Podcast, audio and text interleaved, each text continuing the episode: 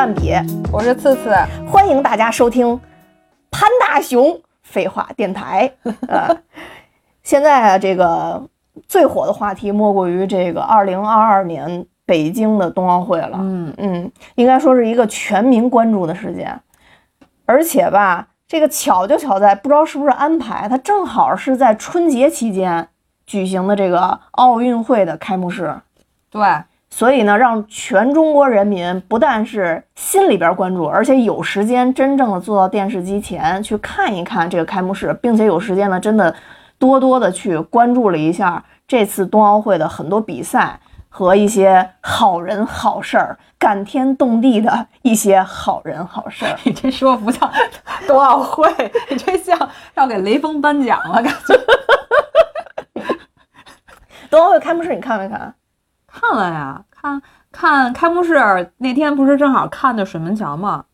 然后看完了水门桥，正好晚上回家看开幕式，看我就心里特难受，我就想，战士们都没有机会看这些东西，就觉得应该珍惜珍惜现在的生活。哎呦，真不容易！我突然觉得有一种我们家孩子长大的感觉。就我现在感觉自己的代入感特别强，共情能力也特别强。我就主要是因为看到，呃，因为二零零八年开那个北京办奥运会嘛，然后当时的、那个、这也是办的奥运会，对夏季奥运会嘛，这冬季奥运会，然后就看见今年的那个呃开幕式，因为还是张艺谋导的，但是我觉得就是整体上展示的东西。呃，或者民族自豪感，就是想到比零八年其实要强了非常非常非常非常多，嗯很多很多。零八年那会儿好像是我们憋着劲儿，一定要告诉世界说中国其实不是大家想的那个样子啊，我们想要介绍自己。然后现在这次给我的明显感觉就是说，没有那么努着劲儿的想要表现自己了，是我们确实已经做到了一个位置上。那现在就是迎接全世界的运动员来到我们这里，大家一起享受。然后一起去投入这个比赛，反正给我的感受就是跟零八年完全不一样。零八年那会儿你还上学了吗？还是已经工作了？上什么学？零八年上哪儿上学去？已经工，已经上，已经工作了上何处啊？哦，已经步入了社会啊，接受社会的捶打了，已经，已经成为社会的一员了，是吧？社会的一是个社会人了，已经。大脚印儿从我们家那中轴线路过。看大脚印儿，都在家里看。对，那一年的奥运会真的是非常的激动，尤其当时那个奥运焰火的那个设计，嗯，我可以巨人踏着对脚步，然后历史的脚步走到鸟巢。对，嗯，这次的奥运会其实也有一点儿去延续了之前的那个风格，包括倒数啊，包括中国文化呀、啊，其实还都在融在其中了。嗯，当时零八年那。那年的奥运会开幕式，我觉得真的是震惊了全世界吧。而且我觉得张艺谋导演特别特别会把中国元素融入到一个大型的，你说晚会也好，它也不算个晚会，就就这种大型的演出当中，可能跟他就是做了很多类似于像什么印象系列啊这些各种东西也有关系。嗯，而且其实挺不容易的，因为元素非常多嘛。嗯、然后，但是你的晚会时长是有限的，然后你要集中表现哪些元素，然后怎么排布，用什么形式。但可能当时零八年我看的时候，我就还是觉得是中国老一套，就是那个人马人马的全是人，嗯，人翻那个翻活字印刷还是人干嘛？反正都是人，就是一上来一堆人一堆人，全是人。五十年大庆的时候，你参与了吗？真是保罗年龄参与，参与了呀！人海，我也是人人海中的一员。你你有多啊？翻花啊！啊，你也翻花啊？翻花啊！我勒个去！五十年大庆的那次真的是完全人海战术，那翻花给我翻的，一整个暑假练习翻花，天天上学校练习翻花去。何止一整个暑假呀？那提前。每天放学不能回家，对，就去了，夜里都翻。你夜里翻过吗？翻啊，夜里得去那个天安门广场排彩排去啊！哎呦，你不，你不，你不彩排，你怎么能知道练的成不成啊？但是我们的位置靠后啊，就我们学校的位置很靠后，所以我基本上，嗯关于那天的记忆就是老师让我们穿的鲜艳，然后我什么都看不见，其实因为位置也非常靠后，前面发生了什么我都不知道，我就知道翻花就翻，我就记得那会儿集体训练的时候，第一次一人发了一个可口可乐，我们还挺高兴，因为一开始都是发矿泉水嘛。等再去第二次发了百事可乐，等第三次去发了一个叫非常可乐，然后 那我们都没发过可乐啊，没发过可乐，我不记得发过可乐，我记得发了一个包，包里装着你的那个工具，装着你翻花的那个杆子，那杆子还是自己组合的，你都拆了，然后到那儿再现组合，然后放那包里。就跟现在五八到家 是一样的。就对，就那时候，呃，然后后来还有一次是大大运会，我好像就没参加了。你参加过吗？就好多女生去跳小草舞，是大运会那次。我不是团员，所以我没资格参加。那行，那咱俩就嗯，那你为什么没参加呀？不知道，我也忘了。反正那会儿就我没去参加。但是你们班有其他女生去参加？对，我们班我们班就个别几个人没参加。我们班就三个没参加。然后，由于另外两个女生都是比较壮硕型的，然后我也没参加的时候，然后我们班男生就说：“你们仨是因为特体，所以参加不了。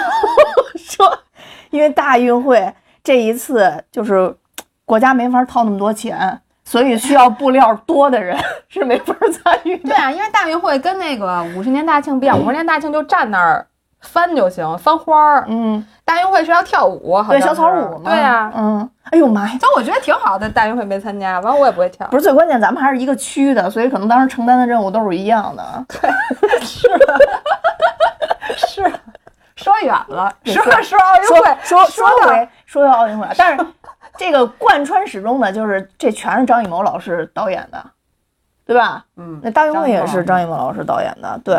然后这一次开幕式，我觉得我印象最深的就感觉精致了很多，对啊，啊，就感觉精致了很多，嗯，就是尤其是我喜欢那个五环冰雕那个场景，哦嗯，因为其实这么多届奥运会展示这个环节的次数已经太多了。你说现代奥运会都三十二届、三十三届了，嗯，你想在这上面做创新，就跟那个点点燃奥运火炬其实是一样难的。所以当时他做成那种其实有点游戏感的那个冰球弹来弹去的那种，然后雕出这个奥运五环，我还觉得是一个非常创新的一个环节。所以当时对那块儿印象特别深。然后另外一个就是网上网友也都提到的，就是拉孩子回家的那个，哦嗯。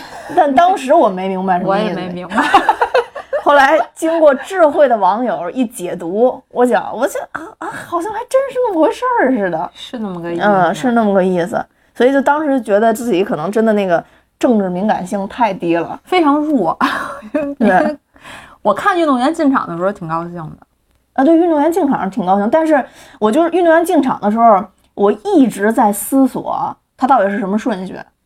按笔画排的是吧？这次对，这次是按笔画排的，就是正常的每一年的奥运，就每一届的奥运会其实就是标准的嘛，就进场第一个肯定是发源发发源地嘛，嗯就是这个希腊，嗯然后呢，最后一个肯定是奥运主就是主办国，就最后一个，然后倒数第二个呢是下一届奥运会的主办国，嗯所以中国这次也保持了这个等于第一和倒数第一、倒数第二，这个是保持了一贯的风格。但是呢，中间的出场顺序就变成了用笔画，用笔画来，就是第一个字的笔画。然后就有好多人质疑，就说日本和比利时的那个顺序嘛，就说日本和比利时要比的话，说那为什么笔画一样的情况下，比利时先走，日本后走？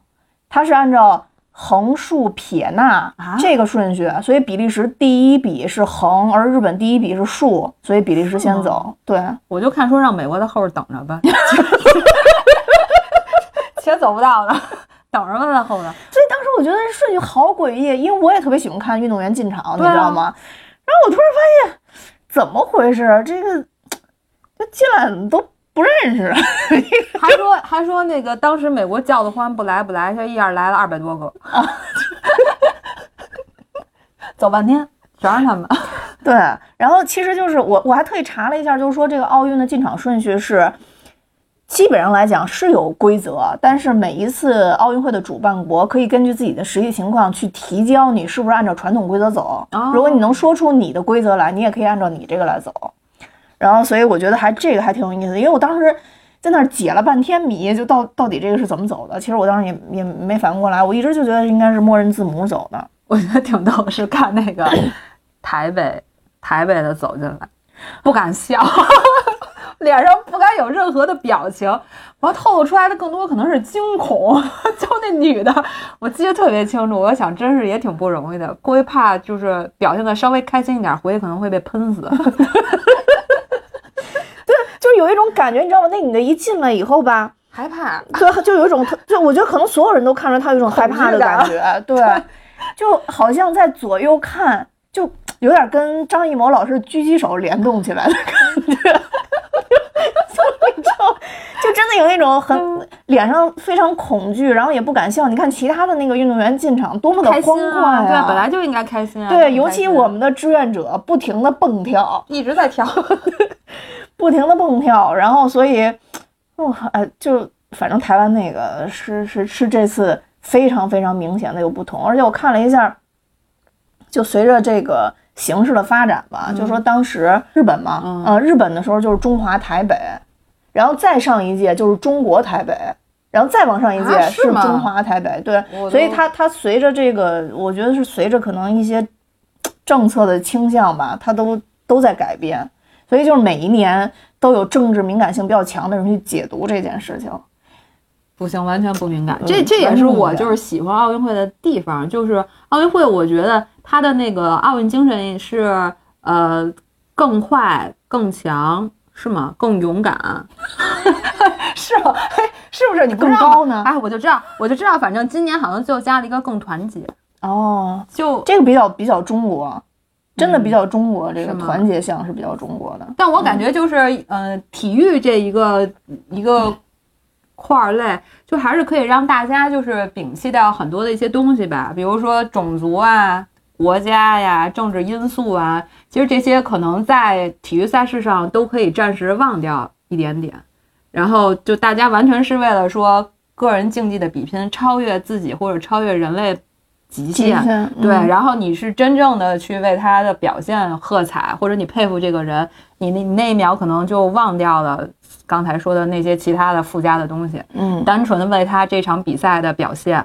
或者你被他的精神打动了，嗯，所以我觉得这也是奥运会存在的一个标性吧。对，就所谓的这个奥林匹克精神，其实也是这样嘛。就就像这个古代的这种奥林匹克举办的时候，其实每一次就是在这期间是全世界需要保持和平，不能去打仗的，这也是一个默认的一个规则。所以也就是在这个时候，它是变成了一个全世界人民的一个盛会，然后它兼具了一个和平的使命。其实，在这里边，但当然可能得把韩国刨出去吧。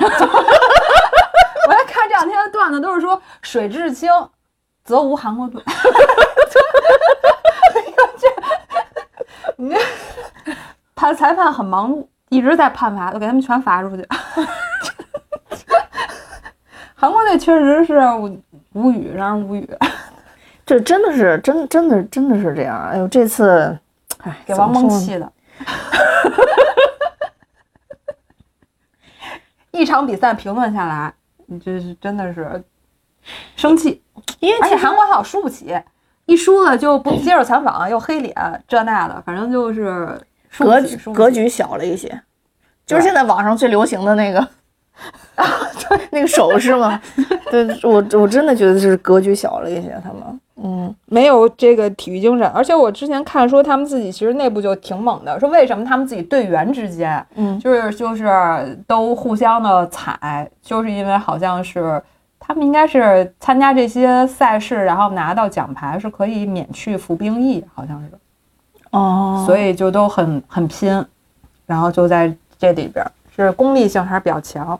嗯，所以你说就是就是团结性，我觉得这次其实我觉得最激动人心的一刻就是当时那个，就一组五个都叫中国名字那个，就是我就是最后任子威，任任子威不是得了冠军嘛？哦。呃，本来是那个刘少林，呃看起来好像刘少林优先冲过终点啊那个比赛，但是其实最后是任子威拿到冠军嘛。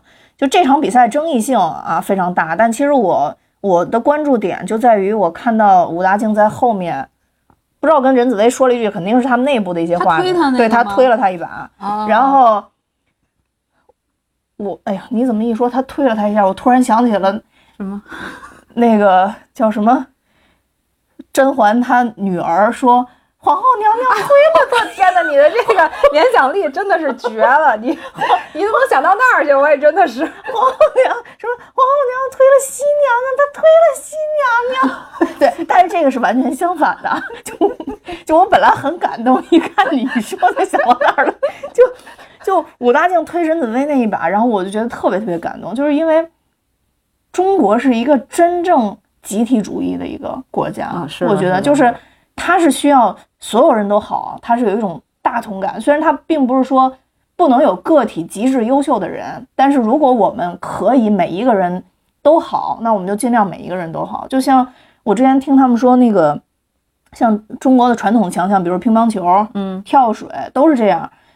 像乒乓球，就是如果你是一个冠军，跟一个比如说没有得过冠军的人，在奥运会这种决赛中相遇的话，嗯往往这个是冠军的人都会有有所有所谦让吧。啊，是吗？对，然后他会把未来，尤其是这个如果是对手的这个人，对老带新，就是这个新的人，如果他是没有得过奖牌，他其实他会送他一程。哦，嗯，像武大靖的这个，那不管是他们的战略，或者说武大靖的体力不支，或者是等等等等等等任何原因，但其实很明显，他们当时的战术就是推任子威一把。所以当时我看完了以后，非常非常感动。我觉得这种团结是在中国很常见的，因为就像你说的是，就他功利性比较强的情况下，人不为己，天诛地灭，这是人性啊。嗯啊，就是这个这个人在觉得自己觉得最关键的时候都不为自己的话，那这个都不符合优胜劣汰，都都都达尔文、爱因斯坦都气死了。那所以就是，但是中国在这种不管说是教育上吧，还是说它的具体的策略的制定上，我觉得还是很高尚的，在我看来是很是很高的，是很有格局的。就是如果你一个老的队员已经得过冠军了，那你可能真的就是心甘情愿的把更多机会留给新的新的队员，就是在让中国队真正在一些项目上开始慢慢慢慢有传承。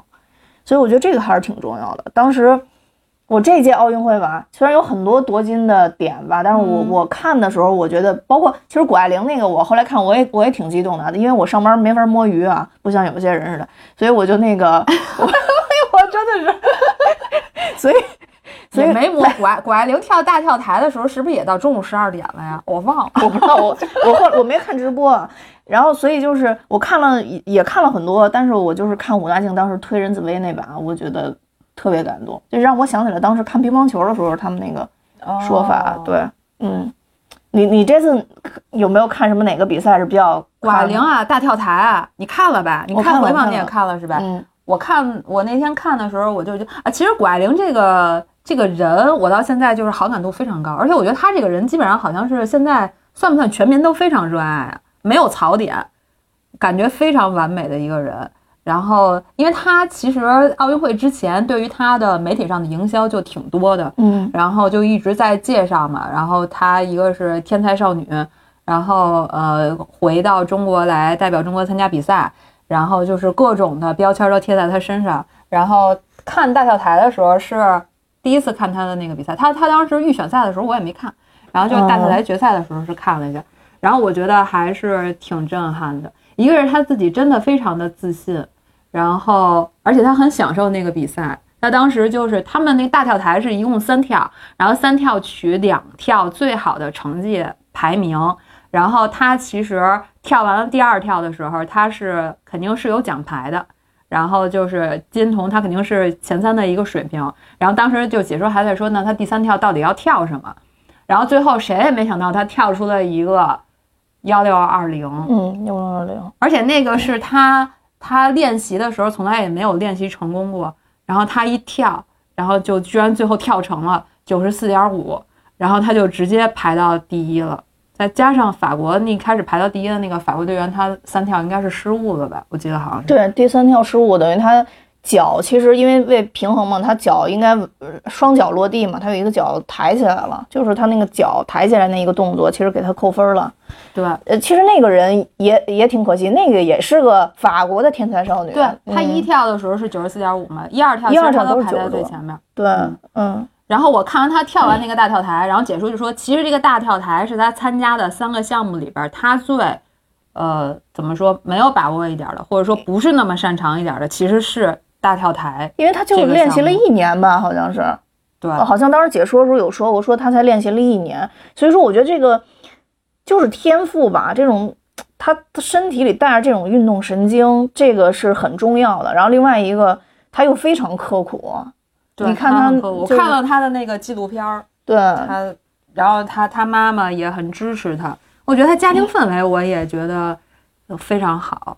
他跟他妈妈还有应该是他姥姥，但是他叫奶奶，他姥姥他们三个人一起生活在美国，然后嗯，他妈反正就是各种网上现在都已经很多信息了，嗯。对对对，然后就说学历也高啊，然后呃有钱能供应他去干这些事情，但是可能就像现在网上好多网友说的，就是你可能有钱，但是你不见得能再培养出一个谷爱凌，嗯嗯，然后他妈就完全是从他的兴趣出发，就是他喜欢就让他去试，然后对于他妈来说就是无条件去支持他就好了。而且谷爱凌那纪录片里也是说，她的兴趣爱好其实非常非常多。她当时是在那个呃跑步，短跑还是长跑我忘了，反正他是在跑步，然后跟这个滑雪里边，最后选了去玩滑雪。嗯他，当时其实他觉得跑步也很好，然后他其实弹琴也会有弹。哦，对他弹琴那个我也看了，对也很好。然后他篮球他也会打，就是他其实很多事情都是从兴趣出发，然后喜欢，然后他就去尝试，然后那当然唱歌也唱特别好。对，最终是选择了嗯玩这个滑雪类的东西，也是因为他妈好像一直他妈是滑雪教练还是对对对，就一直带着他在在做这这方面的东西，嗯，然后反正我觉得谷爱凌能展示出来的就是，嗯，我觉得真的是很难见的那种自信开朗，然后乐观，然后而且她的承压力也非常强。他说他当时跳三跳的时候，他给他妈打电话，他妈说让他跳一下幺四四零，再跳一下第二跳的那个，因为第二跳的成绩没有那么好，他妈那就是说你就跳一下，再跳一遍第二跳，然后保一个银牌。然后他最终跳的时候，他就觉得不，他要挑战他自己。嗯，因为我看他说，就好多人都说谷爱凌跳之前，他其实做了一个动作，然后别人说那个是不是你为了安抚自己，然后做了一个动作？他说不是，他说我只是换一首音乐而已。对，他就说他跳的时候一直在得得听歌，就是得听听一听一些音乐。对，其实我觉得这个挺不容易的，因为谷爱凌的承压能力其实怎么说呢，完全可以跟现在中国人或者全世界人对他的关注度画一个等号。越被关注，其实压力应该是越大。越说你是夺金点，你的压力越大。啊、很多很多运动员最后其实会折在这个点上，嗯，就因为中国人民对你期望太多，嗯，就可能会折在这个点亦能覆舟。对，有点那种感觉吧，嗯，就是它它是另外一个方另外一个方面，就是有好有坏。所以谷爱凌这个动作，其实我我这一点我也是当时 比较想说这点，就是一个是她，一个是羽生结弦吧。我他们俩这个做做这两个动作，我还挺感动。但是我觉得羽生结弦呢，跟谷爱凌这个又不太一样。就是我在羽生结弦这个人身上真的看到了很多，就是也是闪光点。我我不知道为什么，我一看他，我老想起权志龙，所以我就我就是就是可能就有点出戏，就一看他那铃铛有点出戏，就感觉好像权志龙在滑冰。就是我觉得这个羽生结弦特别的有自己的思想，然后又特别的谦逊，我这是挺难得的一件事。我觉得谷爱凌也是，就是她再优秀，你从她身上看不到任何的傲慢，这个是非常难得的。而且我觉得这个是一个人走向成功的必备的一个素质。我觉得是不是还是因为很热爱自己在干的这个事情，而且他有敬畏之心啊？有敬畏就是之心，对，嗯，有敬畏之心。羽生结弦这个其实跟谷爱凌这幺六二零这个动作其实意思上差不多，因为呃说，四 A 那个，对对，对，因为对于呃这个运动上面定义这个动作的名字，其实基本上来讲都是它的某个动作。呃的一个计算总值，比如四 A，它就是这个动作，就是指它在空中旋转四四圈半，嗯。呃，如果是谷爱凌这个呢，它也是，它是在空中斜转四圈，呃，其实都是相对来讲真的是很难的。羽生结弦这个动这个四 A 的动作呢，呃，如果你是它是四圈半嘛，如果你是四圈儿，对于一般的做花滑的男性运动员来讲，都是一个比较轻松可以完成的，但就嗯。多了这个半圈儿，就很难有人完成。他之前在大赛中，只有羽生结弦曾经在一次大赛前的训练中完成了，就是相当于你适应这个场地啊什么的，在这个过程中完成了。之后就是没有人在大赛中成功完成过这个，所以后来后来我觉得特别感动，就是羽生结弦，他认为自己没有完成这个动作，因为其实还是踉跄了一下嘛。后来这个裁判长判定，告诉他说你完成了这个动作，只不过你落地之后，从慢动作看你是落地之后嗯才摔的，就才踉跄的。就这个东西你已经落地，在它落地之后的下一个动作启动的时候你踉跄了。哦然后后来羽生结弦就是听到这个消息之后特别特别激动，就说我我说我也算是有所收获吧，就说了这么一哎，句话。他这次来中国的时候就没带教练，大家就是猜到说他一定是要干点儿什么东西，嗯，所以他就是自己来。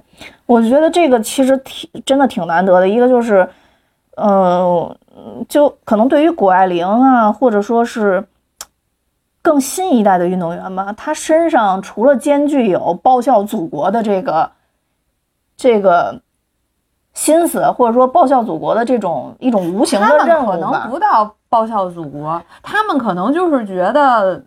呃我我是看他那个纪录片儿里，嗯然后他是说，就是他他为什么要来代表中国来参赛？他是觉得可能能成为别人的榜样，然后这个事儿让他觉得他不能错过这个机会，他要来。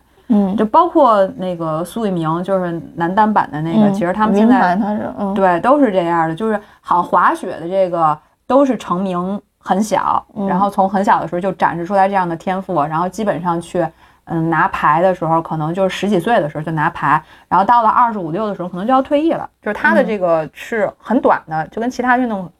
比比其他运动可能年龄要更年轻一点点，是这样的，所以我觉得像谷爱凌，尤其是她还是在在她其实接受是美国的那一套呃教育对嗯教育啊，包括他的训练，其实都是在美国那边去做的嘛。嗯所以我觉得他可能他报效祖国，他可能倒也报效报效报效不太了，但是他可能就是觉得，呃，他可以做这样的第一个人吧，我觉得，因为他他还挺逗的。我看说他的那个专访是说他。呃，暑假的时候得来海淀黄庄补习，海淀黄庄补习。然后他说感谢感谢补习这个奥数，说我之所以玩那么多，回去以后还是能考那么好的成绩，就是因为在中国什么呃是什么学十天顶在那儿学多少年的，哎呦把我给逗的。对，我觉得他说那个也也对也特别有意思但是也。正是因为他过来学习嘛，然后他就发现，其实中国的女孩儿不爱运动，嗯不爱晒太阳，也不爱去大自然里边待着，就然后他其实就可能就更加觉得。跟他在美国那端可能都不太一样吧，就是可能是不是跟东方崇尚那个白又瘦有点关系？就大家就觉得得白，你老晒太阳你就白不了，然后也女生嘛也不爱那么动，反正就都就都坐着、站着、躺着，反正就不动。然后，所以我他他就是能有这样的机会，然后他就选择回来了。然后我觉得好像网上一直在争论他国籍的问题，就到底改没改国籍，是不是入了中国的籍？其实我倒是觉得也都不太重要。他入没入籍，其实他都是回来代表了中国，而且我觉得他确实能起到嗯、呃很积极、很正向的一个作用吧。按说他要能代表中国的话，应该就是入籍了。嗯，因为中国体育队应该是有这种规定的，即使你是借调运动员，就那种签约运动员，在这种国际大赛上你是不能代表中国的。哦，嗯，对，我我觉得这可能就是回来说，就可能也是觉得，我觉得冬奥会看起来没有夏季奥运会，就我觉得刚冬奥会看起来更欢乐，就不知道是不是因为做这些冰雪，本身就是这些冰雪类的一些运动啊，然后可能就不像那个夏季奥运会举重啊什么的，就是那一下儿的就，嗯然后过程也都很辛苦。这个我就觉得看的挺轻松的，挺快乐，而且运动员更多也都是出于自己的爱好，就他喜欢这个东西，他就去做，所以民众可能。给到的感知，我觉得也会更强烈一点。你很难说看完举重，我就突然热爱举重，我想举重去，这太难了吧？但是你要看看他们谷爱凌或者看苏翊鸣他们去做这些滑雪的动作，我觉得小朋友可能还是会想要尝试吧，会有一些培养吧，或者想去试一试。嗯，有可能，有可能。就反正对于我觉得对于新一代的运动员，可能不太一样的就是，他们更有自己的思想，就就是更有实现自己的欲望吧。嗯，我觉得这个，嗯这话话说远一点儿，可能这还是跟中国的发展阶段有关系。以前的好多运动员不就为了参加国家队或者拿到什么牌，然后能改善自己家里生活吗？说白了是这样，但现在你会看到有很多运动员，可能他也中国的很多政策也跟国际接轨了，他也有方式自己去训练了。嗯慢慢慢慢的，可能会跟国外的很多这种体育体系能变成一样的吧。那这样对于运动员来讲的话，更多的鼓励的是那些真正对体育有兴趣的人，对，而不是那种苦练的人。对，那所以其实既有兴趣，你又愿意去苦练，你可能又本身带天赋，因为你本来就喜欢去练它这个东西，它可能更容易会突破自己。对，而且这感染力肯定也不一样，对，就能看得出来你是真的喜欢，真的投入、享受。对，你看那个苏翊鸣，我觉得更明显。苏翊鸣不是说是从那个 CCTV 六，然后走到了 CCTV 五的男人吗？他之前是演那个《智取威虎山》，他演了好几个那小顺子、小栓子，小栓子，演了好几个那个电影儿、那电视剧什么的。然后，而且之前我看他那个采访，他都是说我不想把这个当成我的专业，就我不想把这个事儿干成专业，嗯我就想把它当一个爱好。他好像也是，呃，一八年开始吧，然后才进国家队，就是才才这事儿要当成一个专业去干了。之前都是爱好项，反正我觉得现在的中国人不是老说中国人什么不能素质教育吗？这其实这都是素质教育，这都是零零后啊，对啊零三年、零四年的。唉，我觉得是素质教育这事儿，主要是你以前有没有这个环境，你这这以前你都没有这种环境，没有这种条件，素质什么教育啊？现在嗯，经济发展起来了，什么条件，什么环境，下雪大夏天的能不能去滑雪？那当然就有训练的这种条件了，就跟当年我从一度，你知道吗？我在小学的时候，曾一度被北京市速滑队看中，把我选到队儿里去了。啊，是吗？嗯，然后呢？然后夏天训练干什么了被速滑队看中啊？我就在什刹海那儿滑冰啊，哦，啊我还滑的是花刀，当时，后来那个花刀啊，花刀就是花，就是那个花样滑冰的那个刀，花刀跟那个跑刀不是一种不刀，懂运动白痴，完全听不懂你说什么。就是就是反正就是厉，比比那更厉害一点。啊不不不不，跑刀更厉害，跑刀更厉害，哦就是跑刀的那个底底面接触地面的面积更窄，哦花刀宽一些。哦就是跑刀是真正能剁死人的刀，花刀也能剁死，但是可能没那么快。选你，你去了吗？我去了，然后但是就是因为某一些原因，我第一次训练都没参加成，后来就没去了。就是那个教练在现场让我跑了两圈，他在那儿一直在看好多小孩儿，因为他们的人在旁边训练，他可能就在那儿看有谁合适选进来，他在那儿看看看看看。后来他就过去问我妈说说那个这孩子，呃，练了多久了？然后我妈就说好像滑第二次、第三次，反正那次那会儿我是滑的次数挺少的。后来他说他喜欢滑嘛？我妈说喜欢，夏天滑旱冰，然后冬天滑这个什么的。然后后来那个那个教练就说，就给了我妈一个类似于一个名片似的，说，哎，我觉得她还挺不错的，说你能不能让她过来，就是类似于测试测试体能啊什么的，乱七八糟的。那会儿我个儿长得也是同龄里边比较高的，后来我就去了，然后那教练也觉得还行，就是都还行，他就说那你就等通知，说今年的这个冬训你们是赶不上了，说那个你到时候到夏天夏训的时候你再过来。哎，夏训的时候之前呢，因为我追着我们班一男生打，把自己胳膊打折了。就是那个男生一闪躲，我摔了一大跟头，结果把我自己胳膊打折了。然后后来我就不得不那个就没有参加，就你第一次都不参加，你后边更没心情了。然后我就问他，我说是不是也是滑冰？夏天？他说不是，夏天我们只能拿单排训练，就是只能拿旱冰训练。哦，对，你就想吧，当时那种那种训练条件嘛，所以现在看到新一代的这些零零后，在在夏天还能去什么滑雪啊、滑冰啊，这个室内的，真的是对，真的的是还是挺幸福的，还是挺幸福的。但那个时候有那个时候的乐趣啊，就不一样。对，然后对羽生结弦这个，我最后补充一句，我觉得羽生结弦是真正在冰上实现自己的梦想的人，而且有有有勇气实现自己梦想的人，因为太多人身上带着一些夺冠的压力了，就是我太想夺冠了。但我觉得羽生结弦可能在这个在这个过程中没有考虑什么夺冠的事儿。就谷爱凌，我也看那个报道，就说她给她妈打电话说你你觉得我应该跳第几跳，类似于这种的。其实，在那一刻肯定还是有一些纠结，说我要不要，我要不要就是嗯，类似于拿金牌啊，或者说我把成绩跳得更好一点这种想法。但是我觉得羽生结弦这一次就真的是奉献，就是想挑战自己，奉献最好的一个自己。所以我当时看到那个，那他前两届都是金牌，对，我就觉得很很很感人，这个很感人。不是每一个人到了，就就是他拿过金牌之后，他其实怎么说呢，全身而退，很多这是大多数人的选择，但他还能挑战自己，我觉得嗯不一般，真的不一般。今这这一次奥运会，除了那个一吨吨以外，我就是这个羽生结弦，一一吨一那吨一吨吨跟疯了似的。那就得夸一下这次的吉祥物设定了。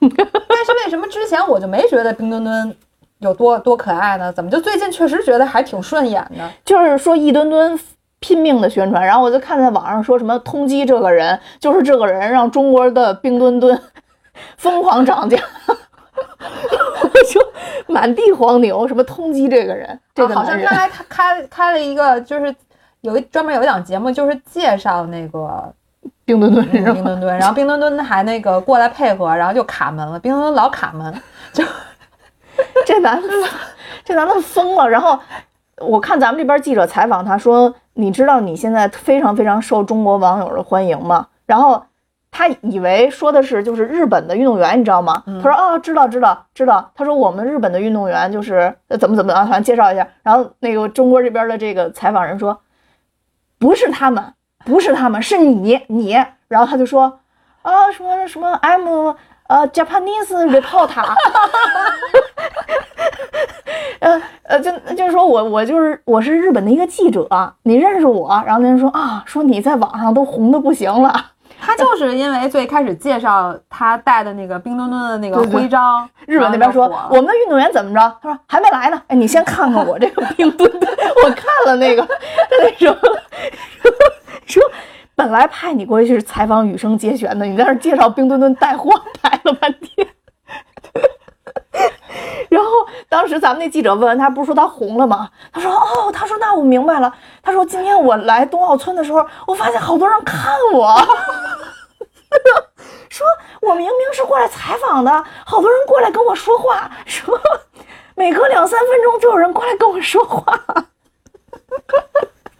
然后日本这次还专门做了一个节目去报道他被中国报道。啊，是吗？啊，对。啊，但好像就是因为日本疯狂的喜欢熊猫。啊，对对，日本就是对熊，猫。非常的热爱，嗯，然后就哎他们的那个熊猫好像也是我们赠送给他们的吧，在上野公园还是在哪？儿？嗯。反正就是香香，后来又生了香香，还是反正就是他们民众对熊猫的那个热爱本身就非常疯狂。当年我哦们应该是明朝啊还是什么时候抗倭的时候，所谓倭就是日本人嘛。抗倭一个最重要的一个原因啊，就是这帮倭寇过来偷熊猫啊。是吗？都对追溯到那么久，啊，没错，没错，没错。当然，他们现在不偷了，带货，这就是很好的。所以说，日本人也在进步。就就这次，因为因为水至清则无韩国嘛，咱们也跟小樱花儿团团结一下，夸一下小小小樱花儿。确实确实非常喜欢，就能看出来是真喜欢。对啊，所以我冰墩墩也确实真可爱。然后我还看了一下那个采访，那个冰墩墩设计团队是广州那边的一个团队设计的。嗯，然后其实当时设计的是糖葫芦，是冰包着 冰包一个糖葫芦，然后我还看那个设计手稿，是嗯是一串糖葫芦，然后后来就是说你用这个冰去包的这个概念是可以的，但是你嗯不能。别包那个糖葫芦，那没什么代表性。后来他们就想能包什么，就一直包万物，各种试。到最后其实还是用的熊猫，哦，就感觉好像一直在用熊猫。亚运会是也是熊猫盼盼，然后北京也是晶晶。那可能就真的是国外的人对于中国的最直接的一个认知了吧？我觉得，熊猫确实也可爱。哎，好像马上北京要开一个熊猫养殖园，北京怎么开熊猫啊？在在什么青龙镇那边儿，啊，嗯，然后还要开一个，好像还要开一个呃大乐高游乐园。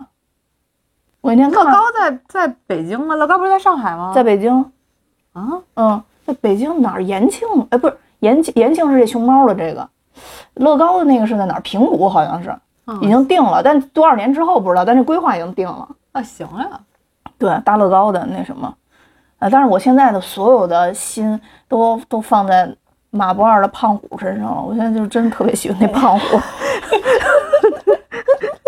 就就各种，再加上今年又是虎年，然后就就就，哎呦，这喜欢的不行。你你你想，我喜欢那个原来韩国的那个布朗熊，喜欢多少年啊？那今年也可能是因为这个形式，我自己在隐隐当中感觉到了这个形式，然后突然就开始不喜欢那个，就开始喜欢胖虎了。发现还是我们中国人做的东西是我们的骄傲。那可能要是包老虎，可能也行吧。冰里包一老虎，胖老虎应该也还行，也还嗯可以也还行。而且马博尔现在除了那个胖老虎，不是还做一个什么小虎吗？它两个系列。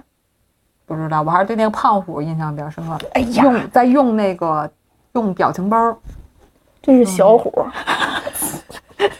这这是小虎，就每天跟着胖虎了，小虎啊。这还挺可爱。是吧？对，反正反正我觉得，我我我就觉得这个这个这个中国的好多好多元素，其实还是大有可为的。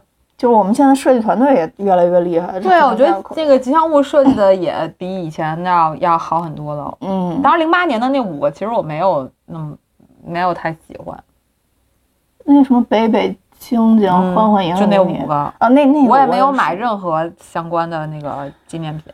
我没买，但是呃有有人送了我一组，现在还在我们家放着呢。这个冰墩墩，我打算等热度退下去之后去买一个胸针儿，还是要哦纪念。但是现在买不起啊，炒的太贵，我觉得也没必要，理性消费，理性消费，对，嗯没必要过了这阵儿肯定就有大几百的去买一个这个东西也没有意嗯义，还不如更多的关注一下赛事，对。真正的看看比赛，看看王蒙解说。然后，然后我这次其实我还有一个觉得奥运会，我觉得特别世界大同的一件事，就是以前可能就谷爱凌，我是从去年开始就是有关注她新闻呀什么的，就是这种，嗯，怎么说呢？包括那个韩国不是也有那个运动员入中国籍嘛？嗯啊，就是他们那个那个速，滑的，对，嗯就类似于这种的。其实我觉得这是一个一个国家强盛之后的一个必然结果，因为你能有可能提供给他们更好的训练条件，甚至更好的生活，更高尚的一种精神，让他们能感受到这个国家对于他们的好。我觉得那来这个国家是很自然的。就跟多少年前中国也有很多人，不管是合法的还是非法的，可能移民到美国去一样。嗯，但是我觉得今年特别欣喜的就是说，这两种情况同时都存在，他们都存在于不不同的国家，就也有亚裔可以代表美国，就是嗯这次这个、这个花滑的这个冠军，其实不是也是吗？我看很多人骂他了，然后呃，包括谷爱凌，他们是相同的情况，谷爱凌只不过是生在美国，然后她回来代表中国。那个人他其实他生他就生在美国，但是他人家就是亚裔嘛，他就代表美国。对于他来讲，他可能都自己不是很认知自己是中国人这种。嗯但是我觉得这种文化差异，我觉得是可以接受的。这又代表中国的这个呃这种潜能的输出会越来越旺盛。它不管是输出还是输入，以后都有了，因为中国会越来越强大嘛。所以我倒我倒觉得说，也也也不用因为他是亚裔，他代表美国拿了牌，我们就。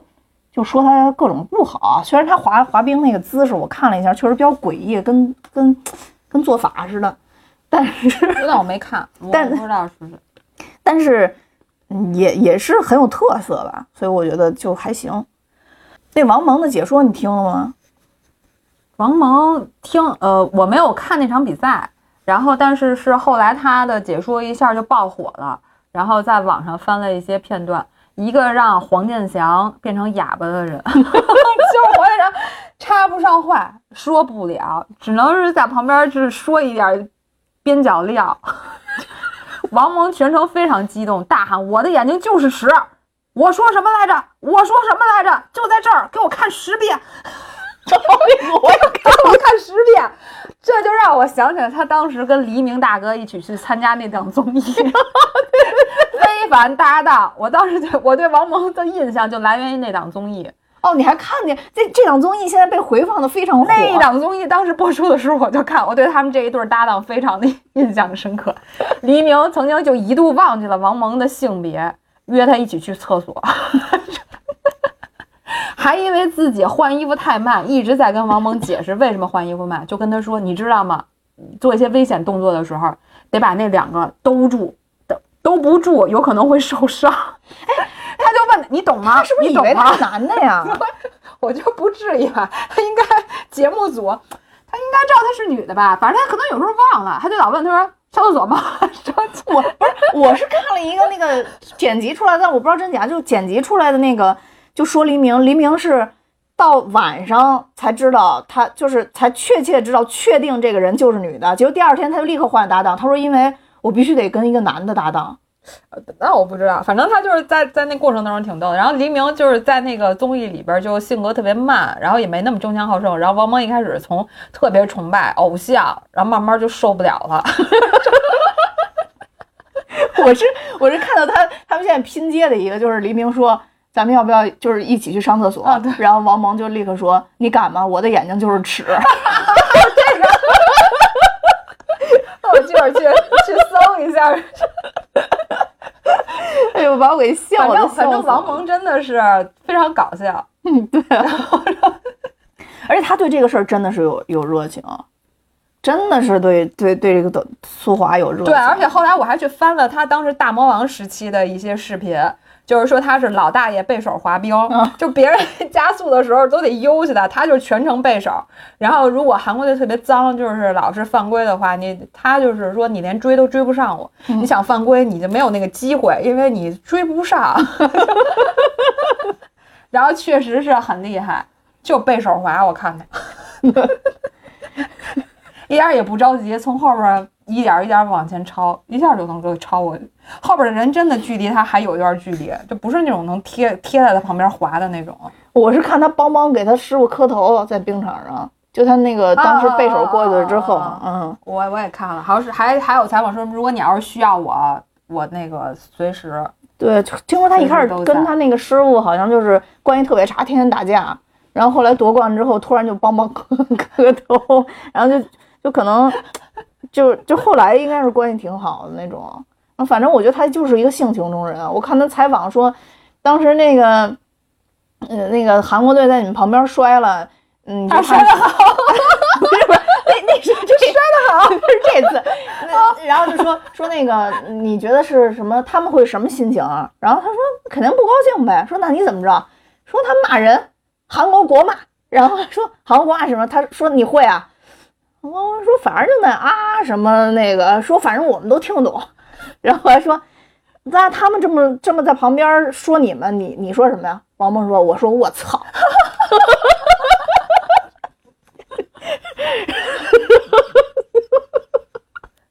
感觉他就是一个个性非常强，然后又实力也真的是很强，然后就很幽默，就这个人。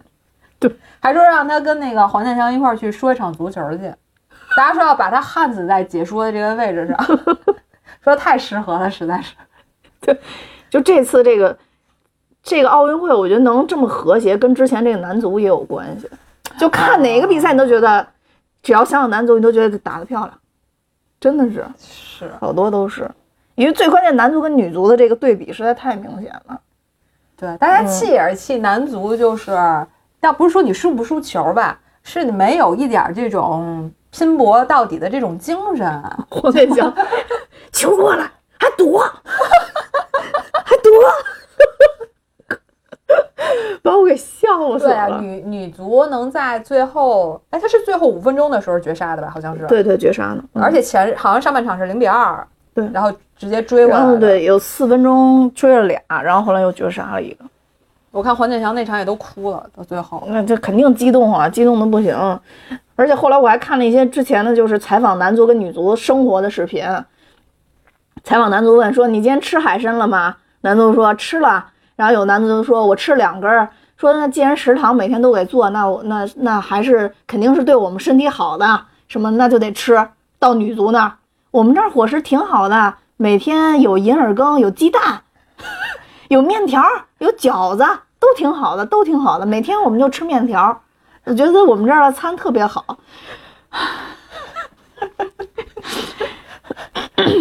我都无语了。然后你看那国外报道说，真的不明白为什么男足出去比一次赛要带什么十吨的家具和按摩椅出去吗啊？那这次比的，这次整个女足应该以后会稍微好一点吧？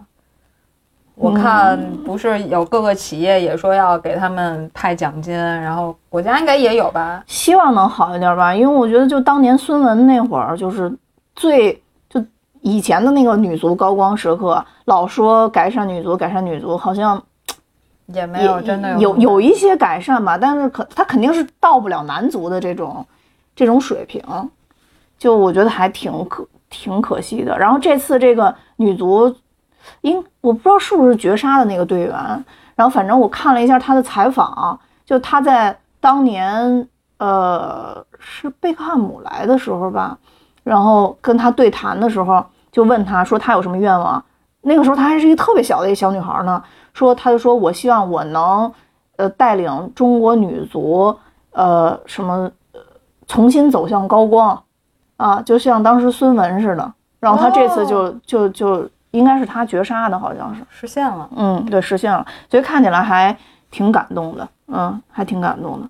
呃呃，我我不确定最后绝杀的是不是他，但反正这个队员肯定是在在这支女足队伍里边，嗯，因为我确实平时看体育也看的比较少，那个女足那个我看的是文字的直播，因为我自己老觉得有一个魔咒，就是我看那场比赛中国队队输，所以我到奥运会的时候基本上要蒙住我的双眼，看不了比赛，你看不了比赛了。就中国队铁能扛住的，不输的就是跳水、乒乓球，这是铁能扛住的。有的时候射击有一些强项，都因为我看了以后就输了。所以我，但是我又特别喜欢看射击，因为每年那个夏季奥运会的时候，射击是最开始最开始的项目嘛。然后我就曾经一度就是拿手捂着捂着脸看，你这你也真的是辛苦了。你看这个比赛，太爱国了，太爱国了，没办法。然后是不是差不多了？差不多了，你那边还有什么没讲？我们要准备的我没了。没了是吧？嗯，呃，然后其实我想再补充两个那个，就是奥运会通用的小知识吧，因为其实，呃，对于，嗯，其实有好多人对于体育没那么了解嘛。其实我们俩也是对体育没有那么、那么了解，了解。但是奥运会每次还都是挺有热情的，尤其像北京，我觉得可能从申奥开始，正好是我们从小到大的一个过程，就是从北京申奥到今年的北京冬奥会，我们应该是算是亲历者吧，我们算是亲历者，就作为最就一直生活在北京的人，我们算是亲亲历者，所以奥运会这个事儿，我们一直都特特别关注。其实奥运会的这个，就像之前次次说的似的，它其实中间有很多的文化的因素在。传说这个奥运会是宙斯创立的，就是众神之王。神话，啊，对，说，呃就第一届古代奥运会的时候，可以追溯到公元前七七六年那个时候举办的，然后它一直举办到公元三九四年，其实已经举办了二百九十三届，但后来就突然停了。又过了一千五百年之后，所谓的这个奥林匹克之父就是，呃，顾拜旦，他又重新提起了这个奥运会精神，因为他认为体育在这上，在这件事情上可以远远超于体育本身，然后让全国人呃，就让全世界人民团结起来。所以顾拜旦也是，呃，曾经在一八九六年到一九二五年，他也是一直去任这个奥林匹克的主席，包括咱们现在看到的这个会徽还有会旗，其实都是顾拜旦设计的。所以，呃，其实到现在我们还能看到这个奥林匹克运动会，也应该感谢这个顾拜旦这位曾经的奥委会主席，因为当年他提出去恢复这个奥运会的时候，世界上有很多搞体育的人都嘲笑他。就是不明白他为什么非要去去去，就是恢复的这个奥林匹克，所以我觉得这是我们应该记住的一个人，因为他我们才能看到现在这个这么精彩的体育赛事。然后另外一个呢，就是 我觉得作为这个北京的主播，一定要提的就是，其实零八年北京奥运会也是非常伟大的一届奥运会，因为历历届奥运会。在奥运会这件事情上，能做到盈利的非常非常少。因为我在零八年的时候，其实也关注了很多新闻，就是对于，呃，因为要办奥运会，其实动迁很多嘛，或者说改造很多，嗯，然后就有很多人去质疑说，中国为什么要花这么多钱？大家都说中国就是为了伺候洋鬼子，就有很多人会这么说。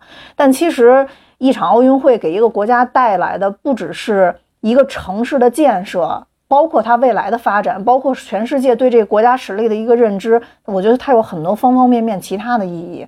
所以，北京运呃北京的呃二零零八年奥运会，其实它最后的直接呃测算它是盈利的，盈利了十一点五七亿，这是非常非常不容易的。在历史上，其实只有一一九八四年那个洛杉矶奥运会，还有二零两千年的悉尼奥运会。其实，其实现在可记录的应该只有只有这三届奥运会是盈利的，所以我觉得北京非常非常不容易。而且北京是唯一一个在历史上举办过夏季奥运会，同时也举办过冬季奥运会的城市。所有举办国没有过，这是第一个。